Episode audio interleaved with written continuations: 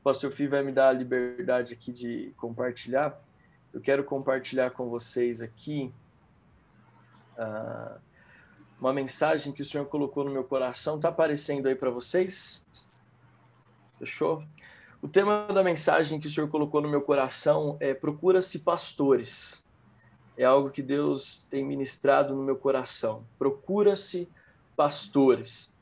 E eu tenho pensado que não existe nada melhor na nossa vida do que ter alguém que se importa com você.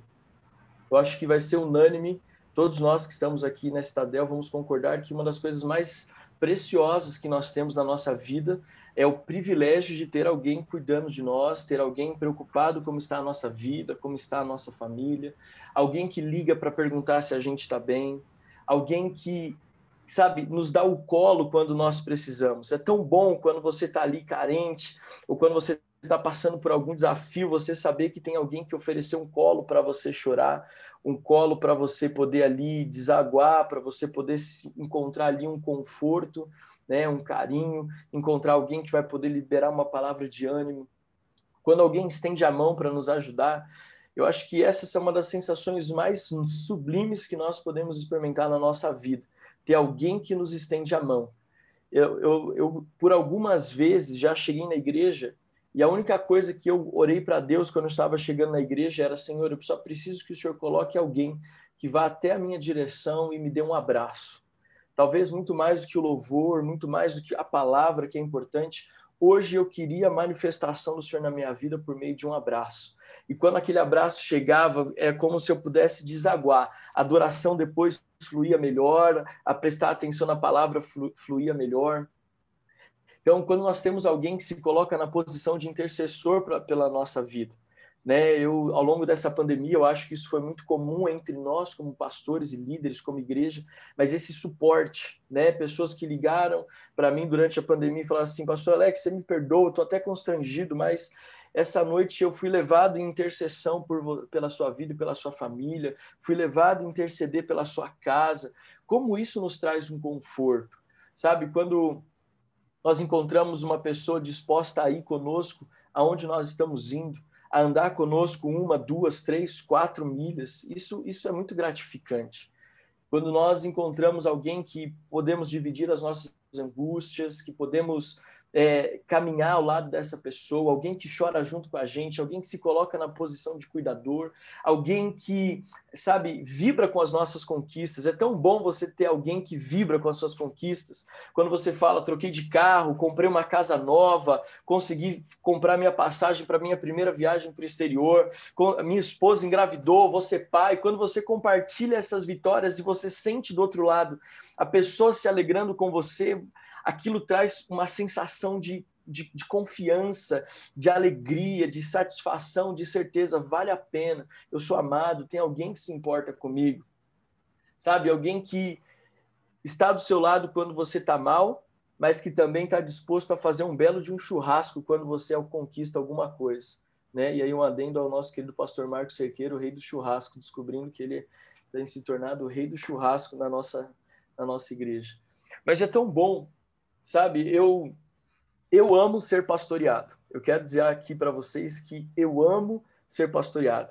Uma das coisas que eu me alegra é quando o apóstolo Joel manda uma mensagem: Filho, amanhã vamos, topa ir lá no vale, dar um pulinho. A gente não vai fazer nada, é só pintar umas três paredes, subir umas quatro lajes. Mas mesmo sabendo que é um mutirão, eu amo essas coisas porque eu sei que lá a gente vai aproveitar a viagem até o vale para conversar, para compartilhar sonhos. Ele vai perguntar: e aí, filhão, como é que está essa área? Como é que tá essas coisas? E eu, eu vibro quando tem esses convites, quando ele fala: vamos almoçar junto, assim, meio que inesperadamente, porque isso me traz a sensação de cuidado, de pastoreio. Ontem à noite, né, eu falei com a minha tia, a pastora Maria, de manhã no telefone para resolver uma situação. Aí a gente conversou de manhã, a noite passou, o dia inteiro, à noite, ela me ligou, filho, tá tudo bem? A gente conversou de manhã, foi tão rápido. E como aquilo me fez diferença, eu me senti pastoreado. Ela é minha tia, fez como tia, mas é, é minha pastora também. Me senti cuidado, me senti pastoreado. Então, eu estou falando isso para você porque uma das coisas mais importantes e uma das coisas mais prazerosas na nossa vida é sermos pastoreados. Mas A pergunta que eu faço para você hoje é: é tão bom ser pastoreado, mas o quanto nós estamos nos colocando na posição de pastores da vida das pessoas que Deus nos confiou? Porque às vezes a gente nós nos acomodamos com essa bênção que é ter alguém cuidando de nós. Mas nós muitas vezes não percebemos que da mesma forma que nós somos cuidados, nós também podemos cuidar de outras pessoas. Isso é incrível ter o privilégio de ser pastoreado, mas também de pastorear outras pessoas. Vamos fazer aqui uma, uma análise da, do, do atual cenário que nós nos encontramos. As pessoas estão com medo de ficarem doentes, as pessoas estão com medo de sair de casa, as pessoas estão com medo de tomar vacina, as pessoas estão com medo de não tomar vacina, as pessoas estão com medo de perder o emprego, com medo de ter redução de salário, com medo de desdobramentos enormes. E não é à toa a live que o apóstolo está fazendo às 11 horas, né, cuidando da nossa saúde em todas as áreas, porque as pessoas estão ficando doentes. Não necessariamente do Covid, mas tantas outras doenças. E aí vamos parar, vamos parar para pensar. Quando se você já ficou doente e recebeu o cuidado pastoral, um pastor te ligou, seu líder de célula te ligou, seu discipulador te ligou, nossa, como isso fez diferença. Agora você pensa nesse atual cenário, quantas pessoas estão precisando de um pastor, mas não tem ninguém para ligar para elas para se colocar à disposição. Nós estamos numa carência de pastores. Nós amamos ser pastoreados, mas essa palavra é para te encorajar a se tornar um cuidador, a se tornar um pastor. Procura-se pastores. Sabe? Ter alguém que intercede por você faz toda a diferença, mas você ter o privilégio de pastorear, pastorear alguém, isso não tem preço. Nós temos que entender uma coisa. O apóstolo Joel, ele parece onipresente, mas ele não é, ele só consegue estar em um lugar ao mesmo tempo.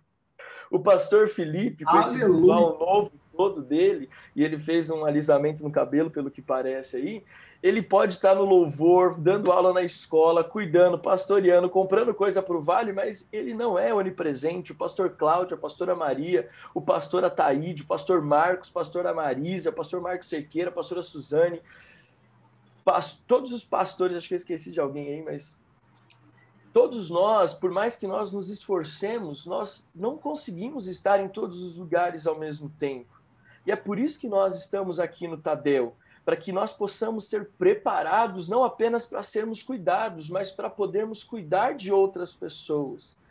Procura-se pastores que estejam dispostos a, como diz o profeta Ezequiel no capítulo 22, versículo 30, procurei entre eles um homem que reconstruísse a muralha e se colocasse na brecha diante de mim, a favor desta terra, para que eu não a destruísse, mas não encontrei ninguém. Veja, Deus falou por meio do profeta. Eu não estou procurando duas, três, quatro, dez. Eu procurei apenas uma pessoa que pudesse se colocar na posição de intercessor, que pudesse se colocar numa posição para que a, a nação de Israel não caminhasse para o lugar que ela está caminhando. Em outras palavras, eu procurei um pastor, mas eu não encontrei no meio da nação de Israel. Muitas vezes nós queremos que as pessoas se preocupem conosco, e isso não é errado. Mas eu quero que entender que nós estamos num Tadel onde Deus está nos preparando para sermos cuidados, mas também para cuidar de pessoas. Quantas pessoas, não precisa ir muito longe, quantas pessoas você não conhece que talvez estejam precisando de um pastor hoje? Aí você vai falar assim, pastor Alex, mas nem crente ela é, ela nunca foi na célula, nunca veio na igreja. Mas pastoreio começa mesmo antes da pessoa estar ali no aprisco, quando nós nos importamos em ligar, em fazer uma visita, em ir atrás. Procura-se pastores. Você imagina, e eu quero te fazer essa pergunta, você imagina se cada membro das nossas células entendesse que eles podem pastorear alguém? Já parou para pensar se cada eu... membro da nossa célula entendesse que ele pode pastorear uma pessoa? Não precisa começar com duas, três, nem com quatro famílias. Começa com uma pessoa. Depois você vai ganhando a esposa, vai ganhando os filhos, ou começa com os filhos e vai ganhando os pais. A Deise Paparoto, por exemplo, começou a célula pastoreando as crianças, hoje ela pastoreia os pais. Não precisa começar com muita gente, começa com uma. Porque Deus mesmo falou, eu procurei uma única pessoa. Mas essa é só a introdução. Eu quero ler mesmo com você João 21, capítulo, capítulo 21, versículo 15, que diz assim: Depois de terem comido, Jesus perguntou a Simão Pedro: Simão, filho de João, você me ama mais do que estes outros me amam? Ele respondeu: Sim, o Senhor sabe que eu amo.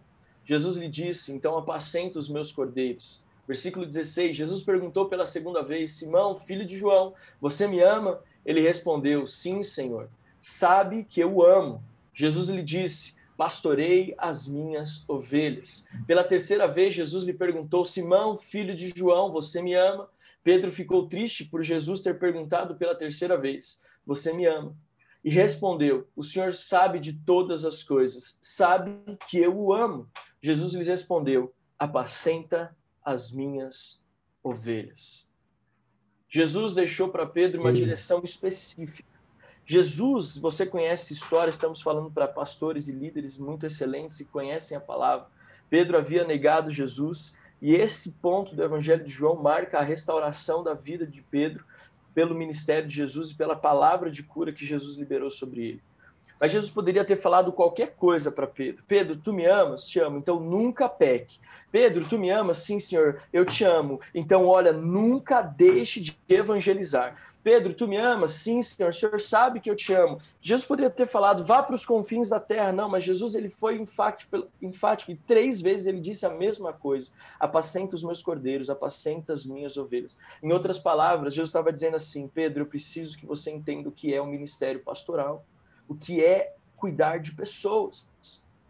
E aqui eu quero dizer algo que me marcou muito. Jesus, ele, ele, ele vinculou o amor que Pedro declarou que sentia com o pastoreio. É como se Jesus estivesse assim: olha, a, a prova de que você realmente me ama é você pastorear. A prova de que você realmente entende quem eu sou para você, então é que você tem que se preocupar em apacentar as ovelhas. Entenda. Cuidar de pessoas, pastorear pessoas é prazeroso. Jesus poderia ter dito qualquer coisa, mas ele disse: Apacenta as minhas ovelhas. Em outra palavra, Jesus estava procurando em Pedro um coração de pastor. Eu não consigo não pensar nesse texto, não me lembrar de Davi. Nós fatalmente lembramos de Davi quando ele venceu Golias, ou talvez quando ele caiu com Betseba, ou talvez quando ele enfrentou desafios com seus filhos. Mas o ministério de Davi começou apacentando as ovelhas do, do pai. Quando Samuel chegou para ungir Davi, é, quando Samuel chegou para ungir Davi, Davi estava cuidando das ovelhas de Jessé lá no campo. Ele não estava brincando, não estava fazendo nenhuma outra coisa, ele estava cuidando das ovelhas do pai. E mesmo quando Jessé mandou Davi levar comida para seus irmãos no campo de batalha, ele não foi enquanto não achou alguém que pudesse cuidar das ovelhas, para que as ovelhas não ficassem sozinhas. Quando eu leio esse texto, me faz pensar em algo. Davi quando ele chegou e viu Golias afrontando a nação de Israel, afrontando Deus do exército de Israel, ele se lembrou de tudo que ele aprendeu como pastor de ovelhas. Isso me faz pensar o seguinte: quando eu me coloco na posição de pastor, eu tenho uma revelação do reino de Deus. Um coração de pastor traz uma revelação do reino de Deus. Davi era pastor de ovelhas e ele entendia o reino de Deus sendo manifesto quando Golias estava desafiando e é por isso que ele se colocou na, na brecha, porque ele sabia que o mesmo Deus que deu a ele capacidade de proteger as ovelhas do Pai, daria a ele a capacidade de proteger a nação de Israel. Então, nós precisamos ter esse coração, o um coração de pastor, de pastoreio, amplitude do reino de Deus.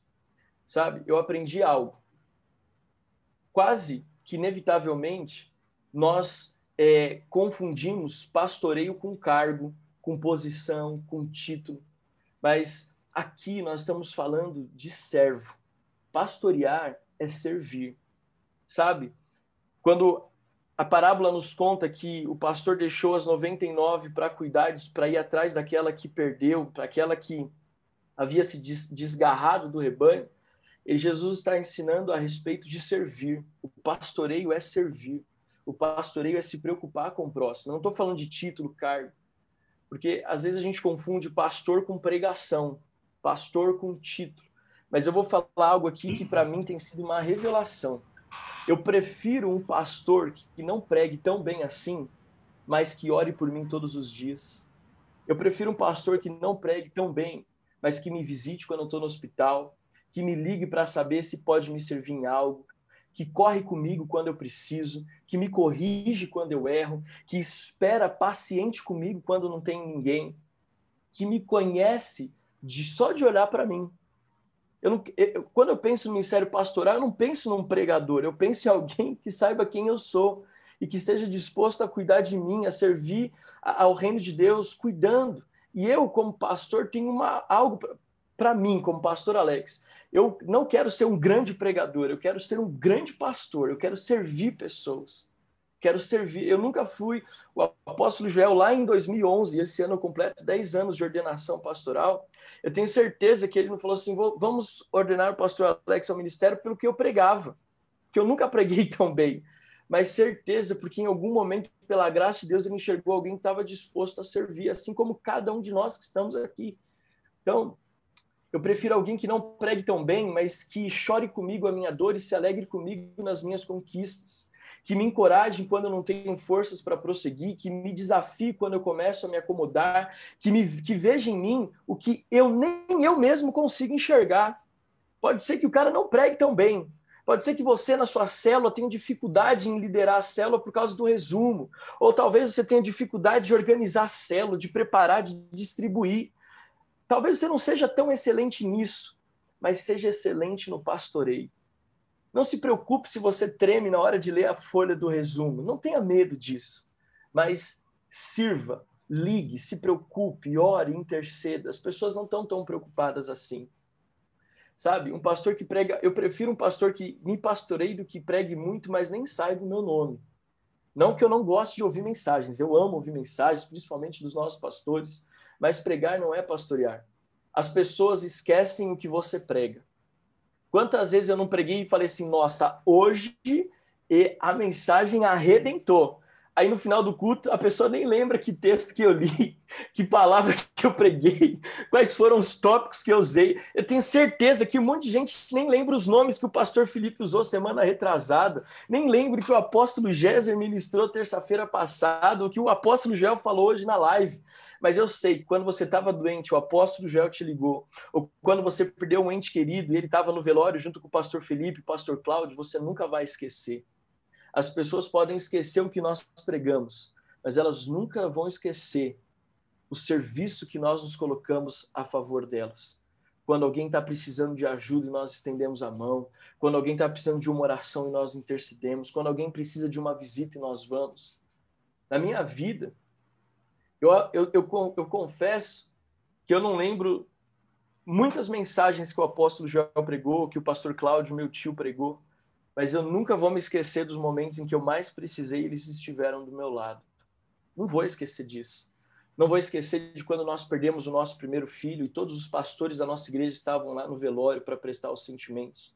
Não vou me esquecer de quando Benjamin nasceu, meu pastor estava ali no hospital, podendo estar em Israel, mas ele decidiu estar ali para poder se alegrar junto conosco naquela conquista. Eu não vou lembrar muito bem o que ele pregou no dízimo na semana passada, mas eu nunca vou me esquecer de quando eu mais precisei, ele esteve do meu lado. Quando eu tive que passar horas sentado numa funerária, mas ele sentou do meu lado e esperou cada minuto até eu ser atendido. Às vezes, nós amamos ser pastoreados, mas nós nos esquecemos que, assim como nós, existem muitas pessoas que precisam que eu e você se coloque na brecha por elas, que esteja ali para estender a mão. Você pode falar assim, pastor, eu não prego, mas não tem problema. Pastoreie, sirva, ame, cuide, sabe? Eu quero concluir dizendo que a minha alegria é ver que na nossa igreja que nós temos pastores que pastoreiam, líderes de célula que pastoreiam, pessoas que estão dispostas a ir além eu estou falando nisso num contexto de Tadel e eu espero que Deus hoje ache em cada quadradinho nessa tela aqui pessoas que estejam disponíveis, pessoas que hoje, em nome de Jesus, nasça dentro delas um desejo. Eu quero ser essa pessoa que vai se colocar na brecha. Eu quero ser esse pastor que vai demonstrar o quanto eu amo Jesus pastoreando as pessoas. Amém.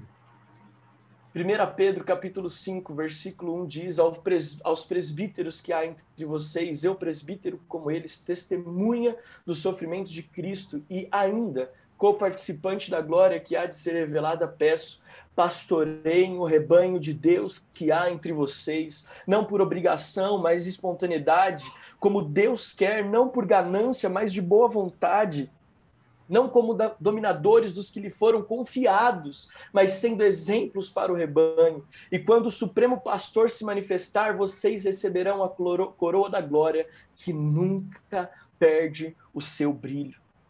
Sabe? Eu vejo algo que me chama muita atenção. Pedro estava com Jesus no Evangelho de Mateus, capítulo 16, versículo 18, quando Jesus diz: eu edificarei a minha igreja e as portas do inferno não prevalecerão contra ela. Pedro foi aquele que Jesus disse: Tu me amas, apacenta as minhas ovelhas. E é esse mesmo Pedro que escreve dizendo: Olha, apacente, pastorei o rebanho do Senhor. Eu quero dizer algo para vocês, querido. Vamos, nesse contexto de célula, vamos nos preocupar. Talvez você não se ache capacitado, mas Deus é quem nos capacita. Às vezes você não sabe, ah, pastor, mas o que, que eu vou falar numa visita? O que, que eu vou falar numa ligação? O que, que eu vou falar? Olha, ore, se coloque na brecha, a presença de Deus se manifesta e ele vai direcionar o que nós temos que fazer.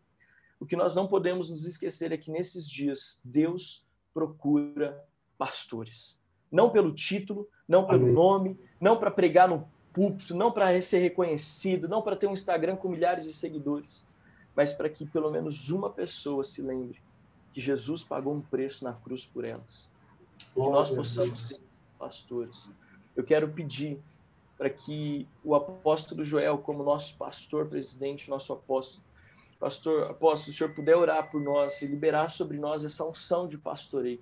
Eu creio que hoje essas 76 pessoas que estão conectadas vai intensificar ainda mais o coração de pastor da nossa igreja por meio das nossas células e nós vamos ver muitas vidas sendo salvas e muito bem cuidadas em nome de Jesus. Amém. Meu Deus, que palavra, né? Eu penso que este é o segredo de uma igreja de sucesso. É, é muito bom. Hoje eu tive um dia de muitos atendimentos e a maior parte são de membros transferidos de outros ministérios. Cada um veio com uma necessidade diferente e, e é muito gostoso. Eles estão em áreas diferentes e é muito gostoso eles falarem assim: olha, eu vim de um ministério tal, arrebentado, e aqui na Renovada eu encontrei um pastoreio. Aí eles falam dos seus líderes, como que eles foram acolhidos. Então, é, que, esse, que esta unção né, de pastoreio, ela, ela, ela seja na sua vida. Que você entenda que você pode, né? Você pode. Eu sei que todos nós precisamos ser pastoreados. Eu preciso ser pastoreado. Mas você pode pastorear alguém. Essa é a nossa missão, a nossa tarefa. E o segredo do sucesso de uma igreja não está nos milhares de membros que não são pastoreados. Está numa igreja séria, onde cada membro ele é pastoreado. Parabéns, pastor Alex, que Deus continue te usando poderosamente. Feche os olhos, põe a mão no seu coração. Nesta noite, em nome de Jesus, Pai, nós te louvamos, ó Deus, porque a tua palavra é viva, ela é eficaz, a tua palavra ela nunca volta vazia. E eu te louvo, a Deus amado, pela palavra que o Senhor colocou no coração do pastor Alex. Senhor, procurando pastores. Deus, eu sei que esse é o desejo do teu coração. Pastores apaixonados pelas vidas, pastores apaixonados pela tua palavra, pastores apaixonados em cuidar e apacentar, pastores que se importam com as suas ovelhas, muitas delas tão problemáticas, tão cheias de é, situações adversas. Senhor, gera em cada um de nós, ó Pai, cada homem, cada mulher aqui, Senhor, esta sensibilidade pastoral, este, esta unção pastoral, em nome de Jesus de Nazaré. Senhor, nos ajuda, Senhor, a olhar cada membro da nossa célula, do setor, do distrito, da área, da nossa igreja, como ovelhas preciosas que precisam de um olhar, que precisam de um toque, que precisam de uma palavra, que precisam de serem lembradas, em nome de Jesus de Nazaré. Senhor, gere em nós desta sensibilidade. Senhor, que cada ovelha do nosso rebanho da Metodista Renovada cede, ah, Senhor, cada uma delas, as que já estão e as que estão chegando, que elas continuem a ser cuidadas, pastoreadas, ovelhas e discípulos tão preciosos, em nome de Jesus de Nazaré, e que seja a nossa igreja, o nosso pastoreio, um pastoreio de cura, um pastoreio de restauração de vidas, um pastoreio aonde todos vão de dizer encontrei um lugar, encontrei um pastor, encontrei uma pastora que se importa comigo, que me valoriza, que encontra em mim potencial, que acredita no meu valor. Por isso, Pai, gera em nós isto, gera em cada coração coração aqui agora, ó Pai, um coração de pastor, um coração de pastora. Eu libero isto, Senhor, e que na nossa unidade possamos marchar como pastores de mãos dadas, desde o líder de célula até o líder e pastor de distrito, que juntos possamos pastorear o teu rebanho, em nome de Jesus. Amém, Senhor. Amém.